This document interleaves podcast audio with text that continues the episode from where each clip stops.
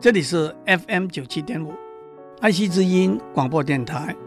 您所收听的是我爱谈天，你爱笑，我是刘总郎。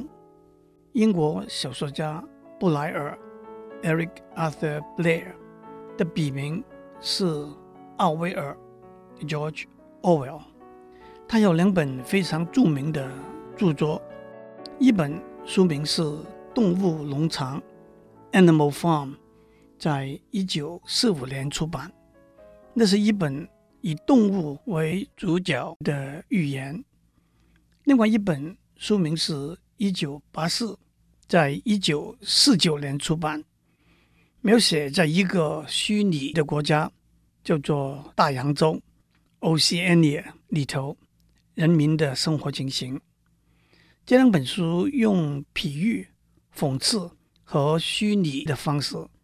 描述一个威权主义政府的架构和运作方式，和在威权主义政府底下老百姓的生活的情形。奥威尔的小说反映了他在二次大战前后对德国希特勒的纳粹主义政府、意大利墨索里尼的法西斯主义政府、西班牙佛朗哥的独裁主义政府。特别是苏联斯大林的威权主义政府的所作所为的观察和体验，透过这两本小说，他对威权主义会带来的痛苦和灾难提出警戒。当然，这是五六十年以前写的书，其中描述的是五六十年以前的历史背景。但是到了二十一世纪的今天，环顾全世界。我们依然可以看到许多奥威尔描写的威权主义政府的例子。绝对权力的追求，即使开始于理念和抱负，往往没有办法逃避随着权力而来的财富和英雄主义的诱惑。因此，为了获得和巩固绝对的权力，战争、斗争、迫害、控制、监管。剥削劳役都成为常用的手段，而最后带来的是贪腐、贫穷、动乱和灭亡。古人说：“古之视今，亦犹今之视昔。”所以，当我们谈奥威尔的书的时候，我们不但看到五六十年以前的历史，也看到近五六十年来一再重复发生的事件的影子。更不能排除那是为未来五六十年所做的预告，而且威权主义也不限于政治社会的整体全面控制，军事上、经济上、资源上、言论上、学术上，威权主义存在的例子也比比皆是。所以，当我们读奥威尔的书的时候，也应该宏观的去解释。书里头所描述的各个不同的面相，我已经讲过《动物农场》那本书了。今天让我把《一九八四》这本书里头的一些内容抽出来讲讲。大洋洲是一个一党专政的国家，党的领导人，也就是国家的领导人，叫做老大哥 （Big Brother）。在小说里头，作者没有说清楚。到底老大哥是一个人，还是一个虚构的形象？他有至高无上的权力，什么事都可以管。他有至高无上的智慧，永远是正确的，是对的。他更是无时不在，无地不在。在大洋洲里头，一句最重要的口号就是“老大哥在看着 ”，“Big Brother is watching”。没有任何事情可以逃过老大哥的法眼，也因此没有任何事情可以跳出老大哥的掌心。这就是在统治驱动群众的手段里头的所谓造神运动。其实，在古老的希腊、罗马和中国文化里头，都有把死去的统治者或者英雄人物提升到神的地位的做法，例如三国时代的关羽，在中国很多地方是被当作神来膜拜的。不过，从统治领导的观点来看，造神运动是要把活着的领导人、统治者神化，让他们得到群众的敬畏甚至爱，因而达到全面领导统治的目的。正如在《一九八四》这本书里头说：“你不能够憎恨老大哥，只是尊敬他还是不够的，你必须爱他。”在二十世纪的历史里头，德国的希特勒、苏联的斯大林、中国的毛泽东、北韩的金日成、古巴的卡斯楚，都是被神化的威权领导者。在大洋洲里头。老大哥在看着，Big Brother is watching，不只是一句口号而已。在任何地方都有双向的电视荧幕和麦克风，政府可以随时把公告、命令和宣传的资料传达给每个人，也可以同时监视每一个人的一举一动、一言一行。举一个例来说，每天十一点。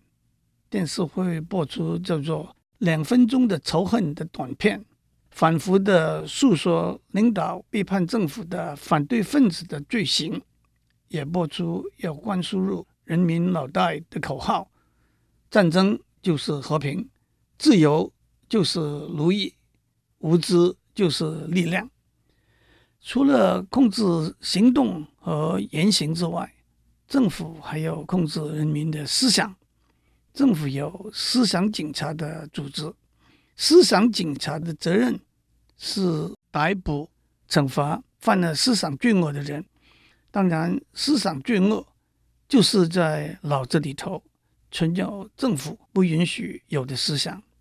书里头有一句话：“死亡不是思想罪恶的后果，思想罪恶本身就是死亡。”换句话说，犯了思想罪恶。被抓到了，要被判死刑，只是客观的提出警告，不要犯思想罪恶，因为后果会很严重。思想罪恶本身就是死亡，却是主观的说不可以犯思想罪恶，这正是对思想的控制，从最基本的出发点——大脑做起。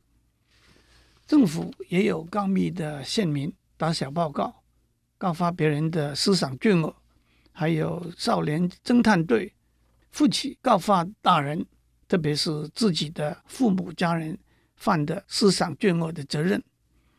到了二十一世纪的今天，老大哥在看着，“Big Brother is watching” 这句话，已经成为大家常用而包罗更广的一句话。首先，从技术的观点来说，奥威尔在六十年以前。只预想到双向的电视荧幕。今天我们除了录影、录音的工具之外，还有手机、电脑、网络、人造卫星等等，收集、传递、储存、搜索资料的技术和工具。在这里，让我还加上我们的狗仔队，也比大洋洲里头的少年侦探队来得有效率。有了这些技术。老大哥对人民的监管的确是巨细无遗、了如指掌，而且这个老大哥除了是政府之外，也包括银行、电话公司、航空公司和提供网络服务的公司，例如 Google、Yahoo 等等。一个人的收入，税务局有详细的记录；一个人的健康状况，卫生署经由健保卡有详细的记录。一个人用信用卡在何时何地买了什么东西，银行一笔一笔的记下来。电话公司有完整的通联记录，和谁通话，谈了多久，都是现成的资料。一个人使用网络浏览了哪些网站，在网络上买了些什么东西，网络服务公司都知道。毫无疑问，掌握了这些资料。就掌握了很大的权力和影响力。今天虽然我们没有一个狭义的威权主义的政府在监视控管我们，但是我们政府的某一个部门、某一个企业、某一个媒体集团，都是看着我们的老大哥，也都有会成为一个威权的老大哥的危险。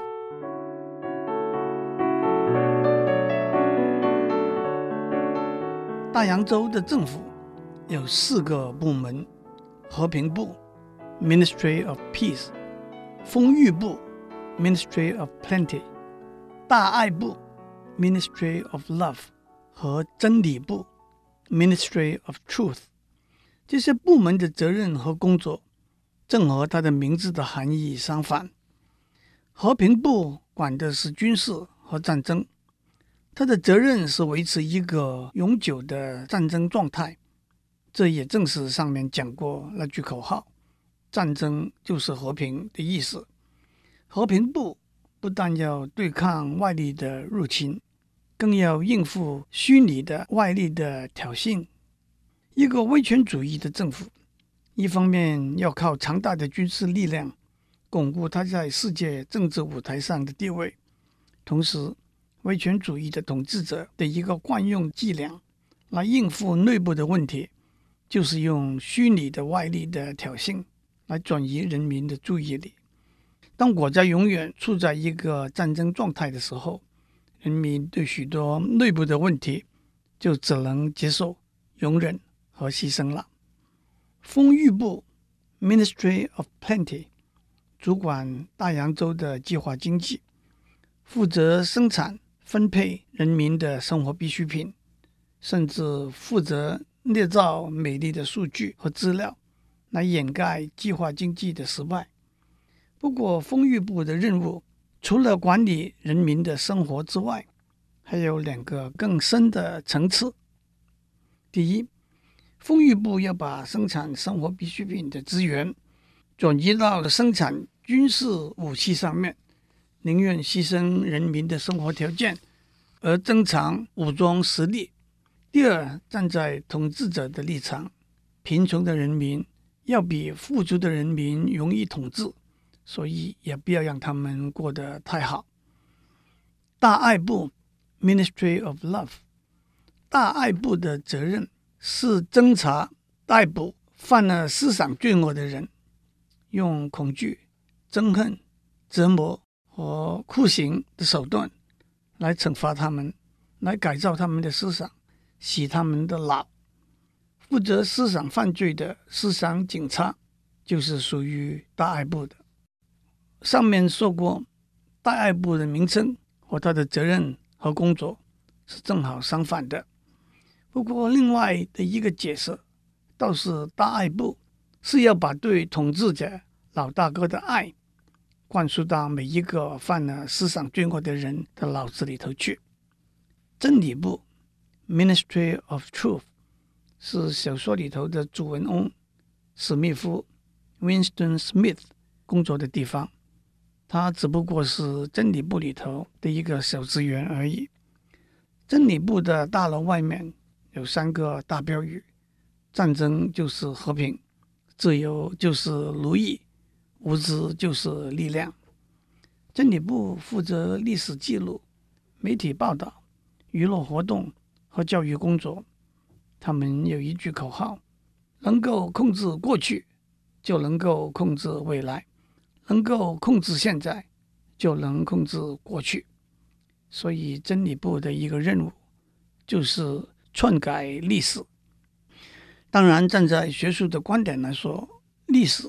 的确不过是大家共同接受的一个描述而已。但是，当这句话被改成“历史不过是大家共同接受的一个谎言而已”的时候，真理部就负起修改过去的历史的责任了。毛泽东讲过：“一个重复了一百次的谎言，就成为事实了。”中国历史上也有秦朝丞相赵高。指鹿为马的故事，真理部的另外一个责任，就是为老大哥塑造一个英明睿智的形象，掩盖政府的过失。比如说，老大哥在一场演讲里头，对世界政治情势做了一个误判，因此必须把原来的讲词改过来。不久以前，政府对经济成长预估的数目和实在的结果有一个差距，那么这两个数字必须做一个调整，让预估和结果完全一致。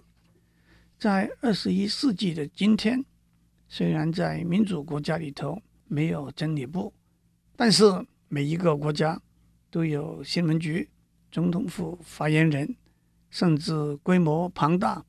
铺天盖地的媒体，虽然他们都以报道真相、发掘真相为目标，但是他们也必须以大洋洲的真理部的所作所为作为警戒。大洋洲里头的语言是一种新的语言，就叫做新语 （New Speak）。站在学术的观点来看，语言是一个表达思想的工具。丰富的语言才能够把思想理念精准地表达出来，同时语言也影响思想的发展。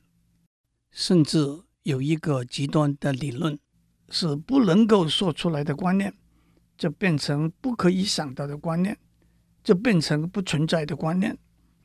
大洋洲的语言是以控制思想为目的而设计的语言。它是世界上唯一的字和词的数目会逐渐递减的语言，因此许多旧的观念会随着表达这个观念的字和词的消失而消失，许多新的观念因为没有可以用来表达的字和词而不能被引进。例如，在语言里头没有“自由”和“反抗”这两个词，那么“自由”和“反抗”这两个观念。就不会再存在了。在新语 New Speak 里头，每一个字的含义是清楚而不模糊的。这也反映了威权政府对思想控制的一个手段。当一个语言逐渐萎缩的时候，许多固有的文化传统和遗产就逐渐萎缩消失了。在一九八四这本小说里头就提及。到了二零五零年，莎士比亚、拜伦等等的作品都会改成新语的版本了。不但原来的声韵和结构会改变，它们的含义也会改变，甚至会变成和原文相反。在我们生活在的世界里头，语言是活的，是不断随着时间而改变的。但是我们希望语言要操作。变得更丰富、更活泼的方向走，和新闻、外来语、方言都有增强加分的作用，但是不能够用古老、困难的借口而让我们的语言文字萎缩。在大洋洲里头，有一个重要的思考方式，叫做矛盾思想或者双重思想 （double think）。那是一个思想控制的做法。矛盾思想是同时接受两个相反的理念。首先，矛盾思想并不等于虚伪，虚伪是心里头只接受一个理念，口头上可以接受一个相反的理念。在矛盾思想的控制之下，当敌人说黑就是白，一个人会说那是错误荒谬。当领导人说黑就是白，他会说服从领导人的指示，知道接受一个事情的真相，也同时编出一个与事实完全相反的谎言。知道贪污是一个罪行，也认为贪污是一个必要的手段，都是矛盾思想的例子。最后，我的简单的提一下，在一个威权主义的社会里头。独立不同的人性是没有存在的空间的。人和人之间的关系是单一方向，甚至是单一功能的。在小说里头，男主角 Winston Smith 和他的女朋友 Julia 的交往，他和他的上司 O'Brien 的互动，都呈现了这些层面。因为最终还是老大哥。在做全面的监管控制。后知是今，亦犹今之是昔。细读五六十年以前的老书，还是有晃在眼前的感觉。祝您有个平安的一天。